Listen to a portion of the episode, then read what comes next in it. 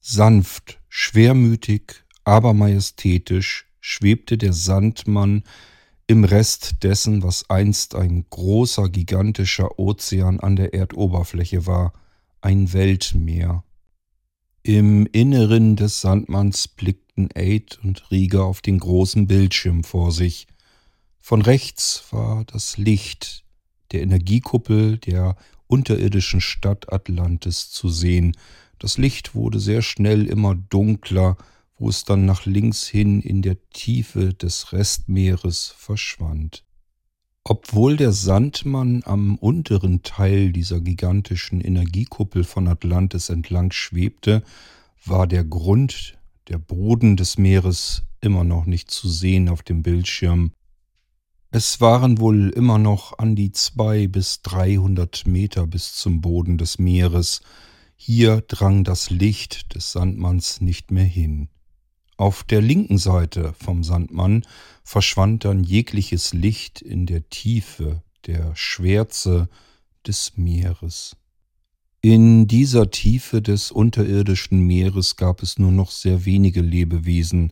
Zwar konnte man hier und da immer noch einen Fischschwarm erkennen, aber ansonsten war die Tierwelt hier unten eher limitiert. Je weiter man nach oben drang, zwar nicht an die Oberfläche, denn es handelte sich, wie gesagt, um ein unterirdisches Meer, aber dennoch, je weiter man nach oben drang, desto mehr Lebewesen waren im Scheinwerferlicht des Sandmanns zu sehen.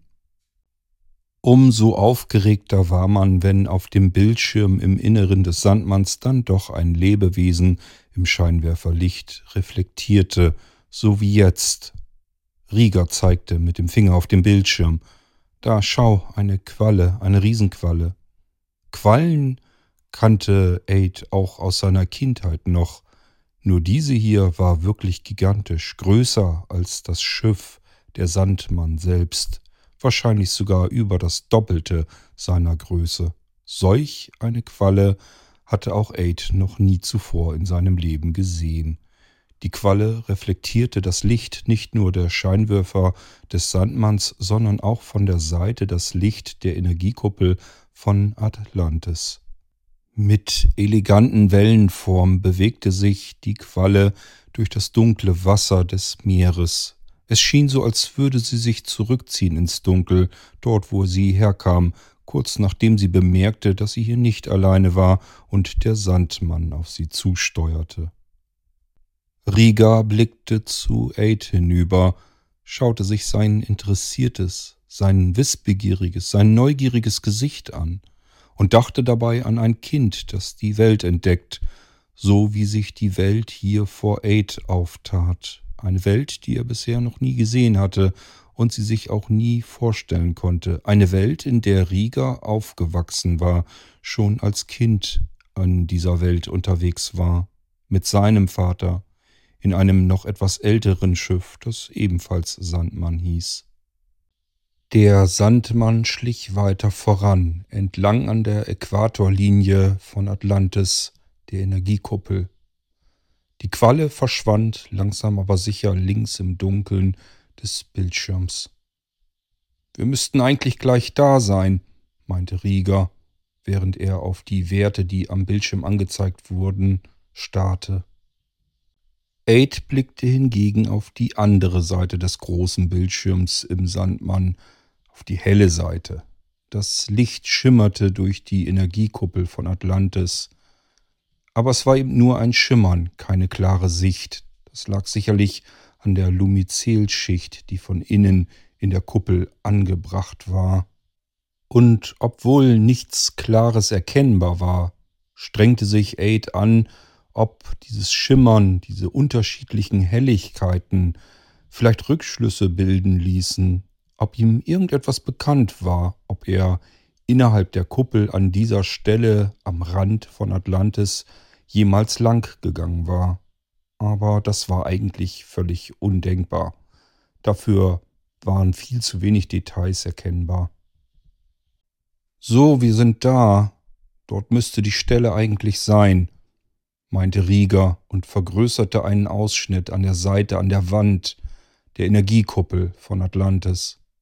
Durch die Vergrößerung konnte man jetzt detailreicher die Energiekuppel an dieser Stelle betrachten, als hätte man die problematische Stelle in der Energiekuppel irgendwie farblich gesondert markiert. So sah es aus. Die Stelle war eindeutig zu sehen, hob sich komplett ab vom Rest der Energiekuppel. Sie war deutlich heller. Zunächst wirkte es auf die beiden, als hätte man einen großen hellen Farbklecks an einer Wand. Und dieser Farbklecks bewegte sich nach oben hin. Es dauerte etwas, bis die beiden genauer erkannten, um was es sich hier handelte. Der große Klecks war nichts anderes als Millionen kleiner Luftblasen aneinandergereiht, und diese bewegten sich an der Außenwand entlang nach oben. Auf ihrem Weg vereinten sich diese winzig kleinen Bläschen, wurden zu größeren Luftblasen, und weiter oben trennten sie sich dann von der Energiekuppel ab und schwebten langsam durch das Wasser empor nach oben an die nicht vorhandene Oberfläche. Aid beobachtete weiter oben die sprudelnden und herumwirbelnden Luftblasen, die sich ihren Weg an die Wasseroberfläche bahnten. Aber richtig zuordnen, wodurch sie entstanden sein könnten, das konnte er nicht. Er wandte den Blick vom Bildschirm ab und schaute Rieger an. Hast du eine Ahnung, was das da ist? Nun, auf jeden Fall nichts Gutes. Wenn Luft aus der Kuppel herauskommt, dann kommt auch Wasser hinein. Da bin ich mir ganz sicher. Wir haben hier eine undichte Stelle. Wieder eine. Eine von jetzt insgesamt schon vier undichten Stellen. Rieger beobachtete die unterschiedlichen Daten, die über dem Bildschirm schwirrten, dann machte er einige Eingaben auf dem Schaltpult vor sich. Wie bei den anderen, schüttelte Rieger den Kopf. Eine weitere Energiekorrosion. Wenn ich bloß wüsste, woran das liegt. Die Energie ist hier ganz genau gleich, identisch, wie überall in der Energiekuppel. Daran liegt es nicht. Es dürfte diese mikroskopisch kleinen Löcher in der Energiekuppel überhaupt nicht geben an dieser Stelle. Es unterscheidet sich überhaupt nichts an dieser Stelle von irgendeiner anderen Stelle. Ich begreife das einfach nicht. Können wir es denn wie bei den anderen Stellen abdichten? Ja, das geht schon. Natürlich können wir auch hier einfach einen Flicken draufsetzen. Aber das Problem ist, dass diese Stellen mehr werden und noch schlimmer, sie wachsen in der Fläche. Irgendwann sind wir nur noch am Flicken. Durch verschiedene Handbewegungen kreiste Rieger den Bildschirmausschnitt auf der Fläche herum, um sich die Ränder näher anzusehen. Das ist jetzt schon die vierte Stelle und sie breitet sich wie die anderen aus und das alles in den letzten wenigen Wochen. Wenn es so weitergeht, in dieser Geschwindigkeit, dann haben wir ein ganz massives Problem. Dann ist die Menschheit hier in dieser Kuppel nicht länger überlebensfähig. Nicht einmal mehr ein Jahr würde es dauern. Wir müssen dieses Problem gelöst bekommen, Sonst ist es ein Ende mit der Menschheit, zumindest hier in Atlantis. Es ist einfach nur ein riesengroßes Rätsel. Sowohl das Lumizelsterben als auch die Löcher in der Energiekuppel. Es scheint beides im selben Moment seinen Anfang begonnen zu haben, vor mehreren Wochen. Wir müssen genau überlegen, was sich in dieser Zeit in Atlantis oder drumherum verändert haben könnte. Irgendetwas muss verändert worden sein, dass diese beiden Phänomene auf einmal zeitgleich zustande gekommen sind.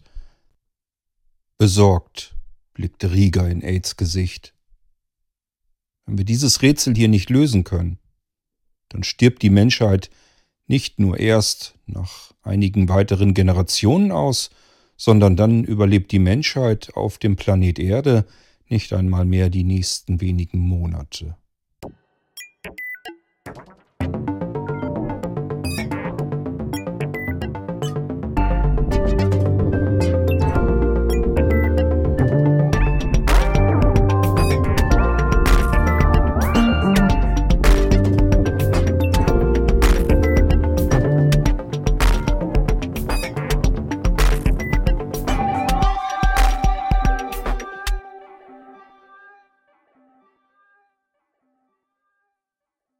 Lima, dimme das Licht auf zehn Prozent, sagte Aid in den Raum hinein, und sogleich wurde das Licht deutlich dunkler im Raum.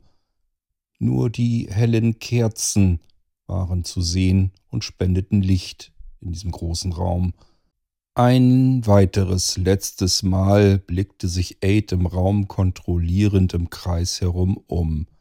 Aber es schien wirklich alles perfekt zu sein, so wie er es sich vorher vorgestellt hatte. Weihnachtlich. Die Kerzen waren zwar nur künstlich, spendeten aber flackerndes, richtig echt wirkendes Kerzenlicht. Aid war damit recht zufrieden. Es war das Maximale, was man sich von damals aus seiner Kindheit hierher in die Zukunft hinüber retten konnte. Und in der Mitte des Raumes stand der Weihnachtsbaum. Man musste sicherlich einige Abstriche machen, um daraus einen Weihnachtsbaum zu erkennen, aber seine Freunde wussten ja nicht einmal, dass es einen Weihnachtsbaum gibt und wie dieser auszusehen hätte. Insofern konnte es eigentlich nur Aid selbst stören, dass es sich hierbei natürlich um keine Tanne handelte, die es in Atlantis nirgendwo geben würde. Der Weihnachtsbaum erinnerte Aid vielmehr an einige Maispflanzen, die nach oben mannshoch in die Höhe ragten und beinahe die Decke des Raumes berührten. Durch dieses Maispflanzengebilde züngelte sich eine Art Gelande aus goldenem Material, das Aid allerdings nicht kannte. Es war ihm aber auch egal, es sah dem, was man früher als Lametta an den Baum hängte, immer noch am ähnlichsten. Und auch an dem Baum hatte Aid einige von diesen künstlichen Kerzen befestigt. Das größte Problem, und daran hatte Aid zuvor nun wirklich nicht gedacht, war der Christbaumständer. Allein schon dem Ältesten des Clans der Noster zu erklären, was ein Christbaumständer ist und wozu er gut war, dauerte gefühlt eine Ewigkeit. Man hatte sich dann darauf geeinigt, eine Schale zu nehmen und diese mit Kieselstein zu befüllen. So konnte man den Weihnachtsstrauch aber zumindest in der Mitte des Raumes befestigen. Ja, Aid hatte sich viel Mühe gegeben, und er hatte sich auch viel Mühe gegeben, diese ganze Aktion vor seinen Freunden geheim zu halten. Er würde sich das Weihnachtsfest aus seiner kindlichen Vergangenheit hinüberholen, in die Zukunft, ins Jetzt, und würde dieses Fest mit seiner jetzigen Familie feiern, so wie er es damals mit seiner ursprünglichen Familie getan hatte, seine Freunde. Und dabei würde er seine Freunde überraschen mit etwas, was diese sicherlich noch nie gesehen und noch nie erlebt hatten. Gedanklich ging Aid noch einmal alles durch, ob er an alles gedacht hatte. Der Weihnachtsbaum, ja, der stand vor ihm der geschmückte Raum. Er schaute sich abermals um, auch alles in Ordnung. Das Essen? Er schaute rüber zum großen runden Esstisch. War auch vorbereitet. Okay. Geschenke. Geschenke braucht man für jeden. Aber auch das konnte er gedanklich abhaken. Er hatte für jeden etwas besorgen können. Dass dies alles überhaupt möglich war, das lag einzig und allein daran, dass es in Atlantis den Clan der Noster gab. Die Menschen, die die Nostalgie pflegten, Traditionen wachhielten und sich an das Damals der Menschheit immer versuchten zu erinnern und darüber informierten, wie die Menschen früher gelebt hatten.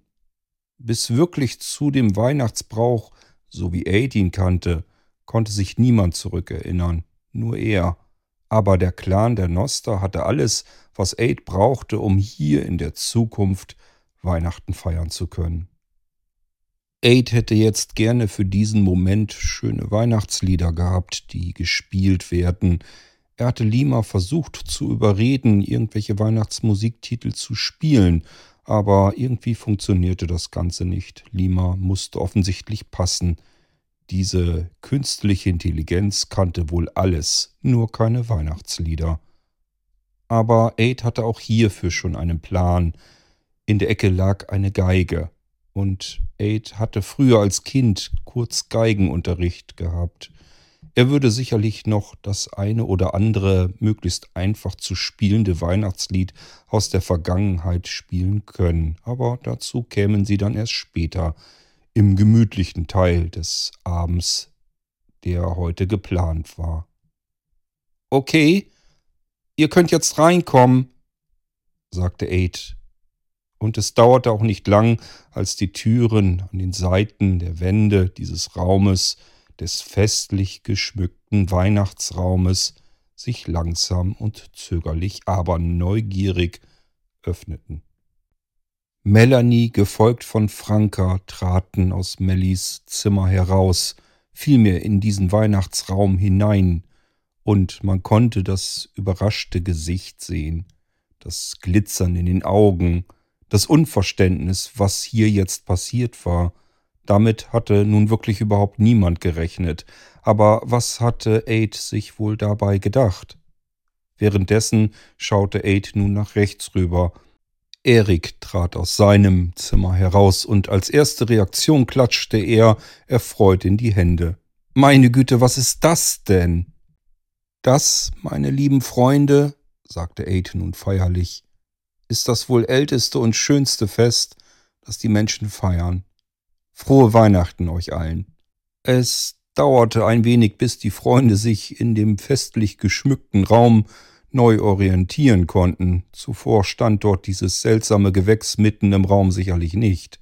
Und auch die Kerzen wirkten irgendwie ganz anders auf diesen Raum als das gleichmäßig helle Licht, was normalerweise von der Decke herab überall leuchtete. Aber es sah wirklich wunderschön aus. Irgendwie funkelte alles in diesem Raum. Irgendwie schien alles wirklich besonders feierlich und festlich zu sein. Etwas, was die Freunde bisher tatsächlich noch nie in ihrem Leben zuvor gesehen hatten. Wie zu erwarten war, schritten alle in die Mitte des Raumes an den Weihnachtsbaum heran und standen nun teilweise mit offenen Mündern drumherum. So etwas hatten sie nicht nur noch nie gesehen, sie verstanden auch nicht, wie man auf die Idee kommen konnte, sich irgendein Gewächs in diesen Raum hereinzuholen und ihn so seltsam zu dekorieren. Aid ging einige Schritte zur Seite auf einen Stuhl zu, der am Tisch stand. Er rückte den Stuhl ein Stückchen weit ab und es kam die Geige zum Vorschein, die er dort vorher deponiert hatte. Er nahm sie in die Hand und schritt dann ebenfalls Richtung Baum. Ich versuche auf dem Ding hier gleich mal eine Melodie zu spielen. Das wird sicherlich nicht perfekt klingen, aber ich denke, ich bekomme das noch hin. Ich erzähle euch mal kurz den Text. Wenn ihr mögt, könnt ihr einsteigen und in dieser Melodie mitsingen. Dann singen wir nämlich gemeinsam ein Weihnachtslied, ein uraltes aus meiner Kindheit. Singen? Wir sollen hier jetzt singen? Ja, das macht man an Weihnachten so, sagte Aid.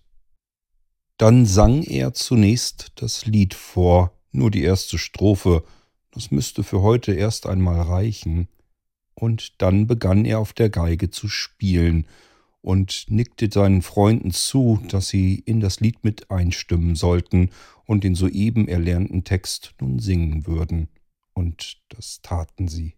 Und so kam es, dass an diesem Weihnachtsabend O Tannenbaum gesungen wurde, ein Lied, das die Menschen über mehrere Jahrhunderte bereits vergessen hatten, und dieses Lied landete zusammen mit Aid in der Zukunft. Als sie mit dem relativ kurzen Lied fertig waren, legte Aid die Geige wieder zurück an ihren ursprünglichen Platz und kam mit einigen Trinkbechern wieder zu den Freunden an den Baum heran. Lasst uns jetzt anstoßen auf dieses Fest. Auch das tut man. Vorsicht, es dürfte noch heiß sein. Franka schnupperte an ihrem Trinkbecher, der wohlig warm in ihren Händen war. Nicht zu heiß, nur angenehm warm – und das Getränk roch tatsächlich anders als alles andere, was sie bisher hier in Atlantis getrunken hatte. Es roch nach irgendeinem Gewürz, das sie nicht kannte.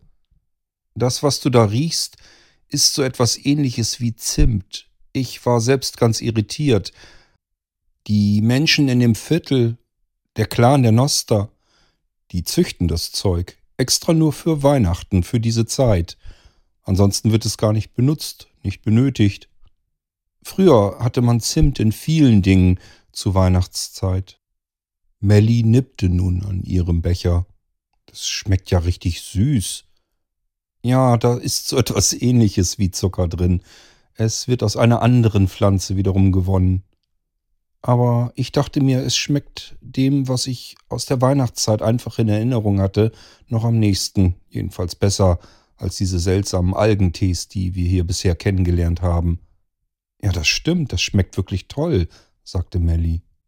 Auch Franka nippte nun an ihrem Becher und starrte dabei auf den Tisch, der gedeckt war. Äh, was ist das denn? Fragte sie und zeigte mit dem Zeigefinger in die Richtung des Esstisches. Es blickten sich natürlich alle um und schauten jetzt in diese Richtung. Dieses seltsame Ungetüm auf dem Esstisch, mitten darauf. Ja, was war das um Himmels willen? Es war ein brauner, hässlicher Klumpen, sah aus wie irgendein verwesendes Tier an der Erdoberfläche. Ja, das werden wir gleich essen, und ich gehe davon aus, dass euch das ganz wunderbar schmecken wird, sagte Aid. Nie und nimmer werde ich das essen, sagte Franka. Was ist denn das überhaupt? Ist das etwa ein Tier, ein Kadaver? Du hast ein Kadaver bei uns im Raum auf den Esstisch gestellt und erwartest allen Ernstes, dass wir das gleich essen? Es ist kein wirkliches Kadaver. Es sieht nur aus wie ein Truthahn. Beim Clan der Noster formen sie alles Mögliche aus immer derselben Pflanzenmasse und geben dann verschiedene Gewürze einfach dazu. Und ich dachte mir, was die können, das kann ich auch. Sie schauten ganz interessiert, als ich diesen Truthahn bildete. Und der wird dann einfach tatsächlich gebraten. Ich habe schon ein ganz kleines Stückchen probiert und es schmeckt wirklich gar nicht so schlecht, wie es aussieht, Franka. Du wirst es mögen. Na, ich weiß nicht, sagte sie unsicher und blickte Aid skeptisch an. Also ich weiß nicht, mir gefällt Weihnachten, sagte Erik nun, während er in seinen Becher schaute, den er schon fast ausgetrunken hatte. Hast du von dem vielleicht noch mehr? sagte er und blickte zu Aid rüber. Ja, davon habe ich noch genug. Wir wollen ja heute Abend noch etwas länger dieses schöne Fest feiern, oder? Natürlich, blickte Melly ihn jetzt auch an. Das ist wirklich wunderschön, Aid. Du hast dir so viel Mühe gegeben. Es sieht alles bezaubernd aus. Es funkelt so schön. Und dann das Lied, das wir gemeinsam gesungen haben. Und das Essen schmeckt bestimmt auch total toll. Danke, dass du das gemacht hast. Ja, aber etwas Wichtiges fehlt noch, sagte Aid nun und tat so, als wenn er nachdenken müsste. Was fehlt denn noch zu deinem Weihnachtsfest? fragte Erik. Geschenke, Menschen haben sich früher Geschenke geschenkt an Weihnachten. Eigentlich eine wunderschöne Tradition. Man macht sich genauere Gedanken darüber, was ein anderer vielleicht gut gebrauchen könnte. Und das schenkt man dann und verpackt es in Geschenkpapier. Aber Geschenkpapier gibt es in diesem Jahrhundert leider auch nicht mehr, wie ich feststellen musste. Also musste ich das hier nehmen sagte er und zog ein kleines Kästchen, das umwickelt war mit Blättern. Die Blätter, die sahen so ähnlich aus wie die des vermeintlichen Weihnachtsbaumes. Es war ein Kästchen umwickelt mit diesen Blättern, vielleicht nur wenige Zentimeter groß. Wo hatte Aid das überhaupt hergezuckt? Auf einmal hielt er es in der Hand und reichte es zu Melly rüber. Das hier ist deins, Melly. Sie nahm es in die Hand und fuchtelte und drehte damit ein wenig unbeholfen herum. Du kannst es einfach aufreißen. Reiß einfach die Blätter weg. Und das tat Melly dann auch. Und es kam ein kleines Kästchen, das so aussah, als würde es aus Holz bestehen. Du kannst es aufklappen. Auch das tat sie. Und dann funkelte ihr ein kleiner goldener Fingerring zu. Was ist, was ist das denn? fragte sie und konnte es nicht zuordnen. Auch das ist eine Tradition damals bei den Menschen aus meiner Vergangenheit. Das ist ein Verlobungsring. Ein was? Ein Ring, den man sich an die Hand steckt. Auf den Finger. Hier, schau. Und er nahm den Fingerring aus der Schatulle heraus und steckte ihn auf die Hand, auf den Finger, auf den Ringfinger von Melly. Und er passte sogar. Ich war ganz erfreut, dass die beim Clan der Noster sogar Schmuckschmiede hatten, die solche Schmuckstücke noch herstellen konnten. Und ich musste den einfach haben, weil ich dir das schon immer sagen wollte, schon lange, Melly. Was willst du mir sagen? Diesen Ring, den steckt man sich nicht grundlos an den Finger. Nein? Und wozu ist er dann da? Um jemand anderem zu sagen und zu signalisieren, dass man ihn liebt, dass man den Rest seines Lebens mit diesem Menschen zusammen verbringen möchte. Melly brauchte eine Weile, um zu verstehen, was Aid ihr da gerade gesagt hatte. Du. Du meinst, du willst. Du liebst mich? Das müsstest du doch schon längst gemerkt haben, oder? Sie war sprachlos und fiel Aid um den Hals, um ihn zu küssen. Nach einer ganzen Weile ließ sie ihn wieder los, und Aid sah ihre Tränen in den Augen, hoffentlich vor Rührung. Sie hielt ihre Hand ein Stückchen höher, um sich den Ring näher betrachten zu können. Er ist wunderschön, Aid, und ich liebe dich auch. Also, ich weiß zwar nicht, ob das so richtig ist, sagte Erik dann unterbrechend, aber ich gratuliere einfach mal. da machst du intuitiv schon genau das Richtige, Erik. Doch, doch, da kann man zu gratulieren. Es ist ja auch ein freudiges Ereignis. Und dann nahm Erik Aid in den Arm und die beiden klopften sich mit der Faust auf den Rücken. Als Erik ihn dann wieder losließ, sagte Aid, für dich habe ich übrigens auch ein Geschenk. Was? Für mich? Ein Geschenk? Bekomme ich jetzt etwa auch einen Ring und wir bleiben bis zum Lebensende zusammen? Offen gestanden hoffe ich, dass wir bis zum Lebensende zusammenbleiben. Ich fände es jedenfalls schön, sagte Aid. Aber einen Ring bekommst du trotzdem nicht. Aber hier habe ich etwas anderes. Und Aid ging erneut zu dem Stuhl, wo zuvor auch die Geige lag, während Franka sich den Ring von Melly interessiert und erstaunt zugleich anschaute, die beiden tuschelten irgendetwas. Was? Das konnte Aid allerdings in dem Moment nicht hören. Er war allerdings auch abgelenkt, denn sein Freund Erik sollte auch ein Geschenk haben. Und dies hielt er nun in freudiger Erwartung ebenfalls in der Hand und schlenderte zurück zu Erik und drückte es ihm in die Hand. Das hier ist für dich. Hm, was ist es? Na, pack es aus. Auch dieses Geschenk war mit diesen seltsamen Blättern umwickelt. Und Erik erinnerte sich, wie Melly ihr Geschenk auspacken sollte und fetzte nun ebenfalls die Blätter von dem länglichen Gegenstand in seiner Hand ab. Es sah fast aus, als würde er einen Maiskolben entblättern.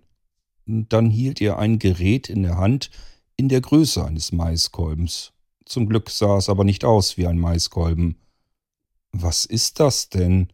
fragte Erik interessiert und beäugte den Gegenstand von allen Seiten.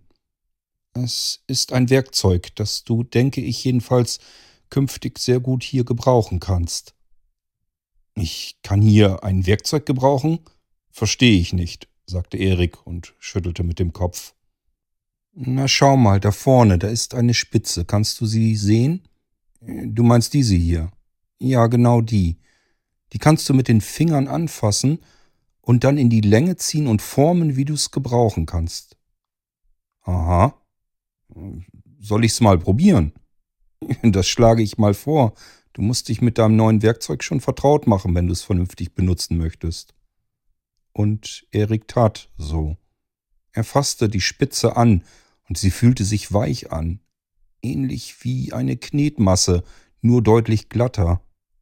Er zog daran und tatsächlich, es fühlte sich an, als wenn diese seltsame Masse seinen Fingern folgte.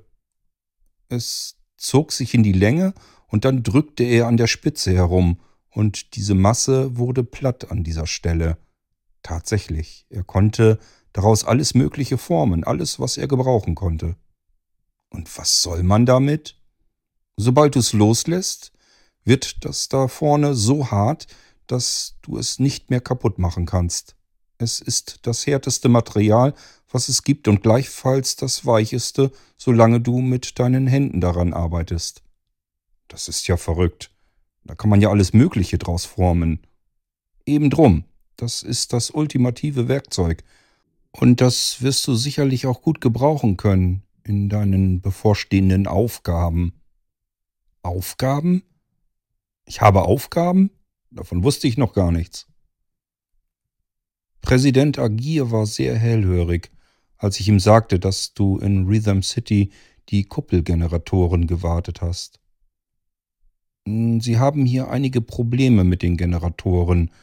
Diese sind ja nicht wie bei Rhythm City außen, sondern wurden irgendwann mal nach innen in die Kuppel hinein verlegt und immer wieder modifiziert. Aber es gibt noch einige Dinge in diesen Generatoren, die nie angetastet wurden. Und die Wissenschaftler haben hier nie so richtig verstanden, worum es dabei geht. Sie können deine Hilfe sehr gut gebrauchen, sagte der Präsident. Das wusste ich gar nicht. Ja, das habe ich mit ihm ja auch unter vier Augen besprochen. Aber du wirst ihm doch helfen, oder? Natürlich. Keine Frage. Und mit dem Ding hier, da kann ich ja fast alles Mögliche mitmachen.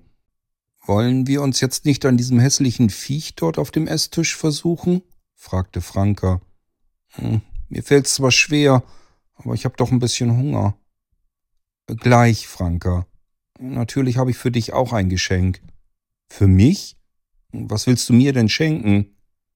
Tja, das war gar nicht so einfach, denn dein Geschenk ist so groß, dass ich es nicht verpacken konnte. Dafür hatte ich nicht genug von diesen komischen Blättern. Ein großes Geschenk? Was meinst du denn? Na ja, wie ich schon sagte, dieses Geschenk ist so groß, dass ich es nicht verpacken konnte sagte Aid auffallend laut in den Raum hinein, so als wenn er erwartete, dass daraufhin etwas passierte. Und dann passierte es auch. Die Tür von Aids Zimmer öffnete sich, und jemand trat durch diese Tür hinaus in den Raum hinein, der festlich geschmückt war, mit dem Weihnachtsbaum in der Mitte, mit den Freunden, und diese starrten nun zu dieser Person hin. Es dauerte mehrere Sekunden, bevor die absolute Stille, diese ungläubige Stille, durchbrochen wurde von Frankas Schrei. Mit offenen Armen stürmte sie auf ihn zu. Antonio!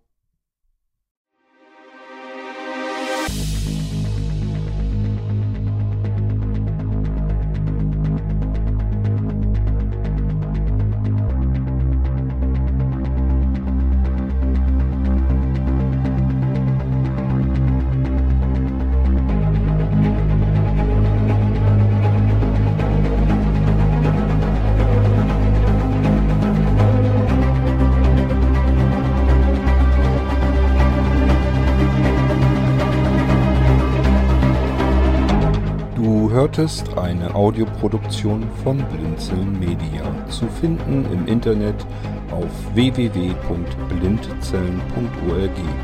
Blinzeln schreibt man in unserem Fall immer mit einem D Wenn du uns gerne kontaktieren möchtest, so geht das einerseits per E-Mail an podcast.blindzellen.org oder du verwendest dafür unser Kontaktformular auf unserer Homepage direkt zu finden unter kontakt.blindzellen.org.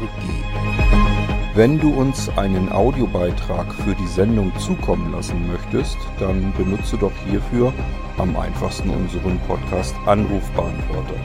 Den erreichst du im deutschen Festnetz unter der Telefonnummer 05165 439 461.